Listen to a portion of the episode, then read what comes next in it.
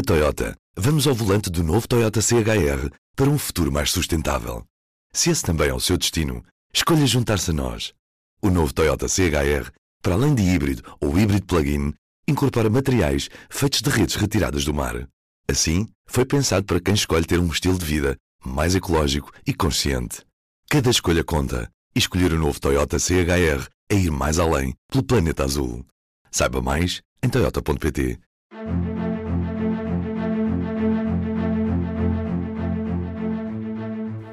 Bom dia, o meu nome é David Pontes e este é o P24. Será que Xi Jinping telefonará a Zelensky? A pergunta está pendente na cabeça do mundo, de olhos postos naquela que é certamente uma das cimeiras mais importantes deste ano, a que por estes dias reúne o presidente da China, Xi Jinping, e o presidente da Rússia, Vladimir Putin. Esta é a primeira visita do líder chinês à Rússia desde que Putin decidiu invadir a Ucrânia. E a China, que apresentou um plano de paz em fevereiro, terá vontade de reforçar a sua presença na cena internacional como alguém que contribui pragmaticamente para a paz, em contraste com o irrequieto adversário norte-americano. Para já, não tem deixado de estar alinhado com o querido amigo Putin. O plano de paz é vago e foi recebido com frieza no Ocidente e em Kiev. E nada diz sobre a retirada dos russos dos territórios ocupados. Mas também é um facto que não se tem registado o envio de armas ou munições chinesas para a Rússia, por muito que Putin tenha vontade disso. Num conflito sem solução à vista, um telefonema de um possível mediador, ainda por cima com o peso e a importância que tem a China, não pode deixar de ser encarado como uma possibilidade que toquem os telefones, mas que isso não obscureça o que representa uma maior aproximação de forças entre a China e a Rússia, que é um dos resultados das ondas de choque resultantes do conflito na Ucrânia. Os dois Estados autoritários irão sair mais unidos desta cimeira, com o desafio que isso poderá representar para o resto do mundo, especialmente se um dos dois já mostrou que não hesita em recorrer às armas para prosseguir os seus interesses. A China não se importa de beneficiar dos ganhos económicos que é ter um vizinho com os tanques cheios para fornecer combustível a bom preço e a vontade de adquirir muitos bens que a guerra e as sanções ocidentais não permitem encontrar nas antigas fontes de abastecimento. Para a Rússia, para além das razões económicas, há, claro, no imediato a vontade de não surgir isolada e de obter material militar. Até que ponto esta conjugação de esforços poderá representar a formação de um bloco mais unido do que até aqui, especialmente em relação à guerra atual? Isso não é certo, até porque a China tem interesses económicos globais que uma participação mais ativa num conflito com estas características pode prejudicar. Mas esta união entre ditaduras é certamente uma questão a que devemos estar atentos nos próximos tempos para nos contar o que por estes dias tem ocorrido na fria Moscovo e abrir perspectivas para o que sairá deste encontro, o Ruben Martins fala com o jornalista do Mundo João Ruela Ribeiro, David, e comecei por lhe perguntar se este encontro entre Xi e Putin mostra que, afinal, a Rússia não está assim tão isolada internacionalmente como nós no Ocidente costumamos acreditar. Para Putin, a realização da visita de Xi é por si só uma vitória, independentemente do que venha a ser discutido. É uma visita de Estado, tem uma importância diplomática muito grande e é sobretudo ao nível simbólico. Eles já se tinham encontrado, mas à margem de outros fóruns regionais e internacionais. Agora trata-se de uma visita de chefe de Estado. São vários dias, houve reuniões preparatórias um, e o jantar vai ser no Kremlin, num dos palácios mais importantes, o que é provavelmente a maior demonstração do simbolismo e da importância dada por Putin a esta parceria com, com Xi. Não nos podemos esquecer que, poucas semanas antes da invasão, em fevereiro do, do ano passado, Xi recebeu Putin em Pequim e ambos mostraram muita sintonia e anunciaram o que chamaram na altura uma amizade sem limites e essa expressão selou o apoio da China ao que viria a ser a conduta futura da Rússia e que nós conhecemos hoje. Uh, os aliados ocidentais da Ucrânia têm feito desde então um esforço muito grande para isolar a Rússia, seja do ponto de vista económico como diplomático. Mas a verdade é que o apoio sólido e firme à Ucrânia é algo que é partilhado apenas pela União Europeia, pelos Estados Unidos e outros aliados mais próximos, como o Canadá ou a Austrália. Para o resto do mundo, a Rússia continua a ser um parceiro comercial ou alguém com quem conversar uh, sobre vários assuntos. E ver o presidente da China, a segunda maior potência mundial, a sentar-se com Putin de forma tão calorosa é um sinal muito forte para outros países de que podem continuar a falar com a Rússia.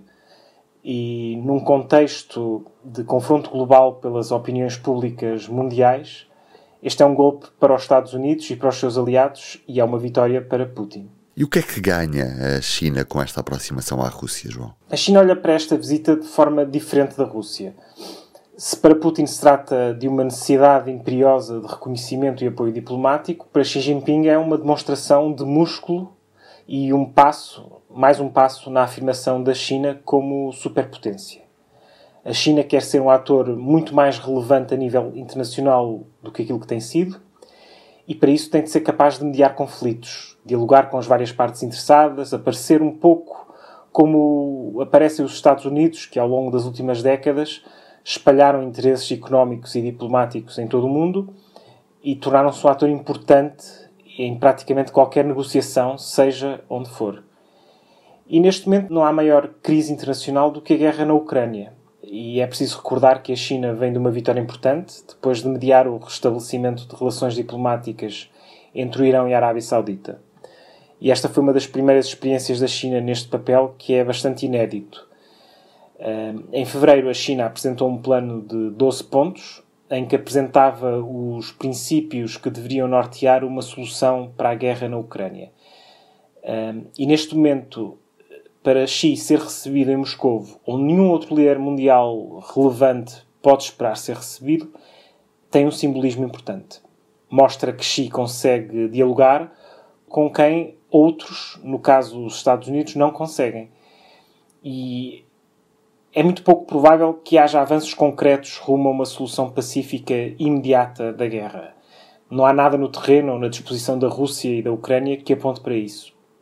Mas o que interessa a Xi é mostrar que está a tentar e reforçar um ponto importante daquela que tem sido a sua narrativa desde o início da guerra, que é enquanto outros, os Estados Unidos, por exemplo, apenas enviam armas e aprofundam a guerra, a China preocupa-se em resolver politicamente o conflito. E é claro que esta é uma posição cínica, porque de facto a China está do lado da Rússia, mas o apoio que é dado à Rússia é menos discernível. Uhum. E é expectável que depois deste encontro com Putin, Xi ligue também para o presidente Zelensky? Ainda não há uma confirmação oficial, mas há a expectativa que Xi converse com Volodymyr Zelensky por telefone depois de visitar Moscou. Um sinal de que isso pode ser possível foi a conversa entre os ministros dos negócios estrangeiros da China e da Ucrânia na semana passada, algo que nunca tinha acontecido desde o início da invasão, eh, mas ninguém admite ou desmente que os líderes possam vir a falar neste momento. Mais uma vez, para a China seria importante por comprovar que está empenhada em servir como mediador de uma possível solução diplomática, embora seja muito improvável que fossem dados passos concretos. Eh, se isso acontecesse, Xi poderia gabar-se de ser um dos poucos chefes de Estado do mundo capaz de dialogar tanto com Putin como com Zelensky. E, de certa forma, a China apareceria como um ator indispensável à resolução deste conflito. E para Zelensky é importante porque ele acredita que se existe alguém que pode influenciar Putin, é Xi. Destaques do dia Obviamente, este encontro entre o presidente chinês e o homólogo russo Vladimir Putin numa nova ordem mundial anti-Estados Unidos que ganha forma com esta visita. É um texto que temos do Washington Post em publicação exclusiva para Portugal e que pode ler em público.pt também do final de tarde de ontem, centenas de professores em protesto junto à ponte 25 de Abril. Os professores e funcionários das escolas protestaram em marcha lenta, mas o trânsito na ponte não sofreu grandes constrangimentos. Estiveram cerca de 500 professores na ponte do Pregal. Eu sou o Ruben Martins, hoje João Ruela Ribeiro e o David Pontes na introdução. Até amanhã. O público fica no ouvido. Na Toyota. Vamos ao volante do novo Toyota CHR para um futuro mais sustentável. Se esse também é o seu destino, escolha juntar-se a nós. O novo Toyota CHR, para além de híbrido ou híbrido plug-in, incorpora materiais feitos de redes retiradas do mar. Assim, foi pensado para quem escolhe ter um estilo de vida mais ecológico e consciente. Cada escolha conta. E escolher o novo Toyota CHR é ir mais além pelo planeta azul. Saiba mais em toyota.pt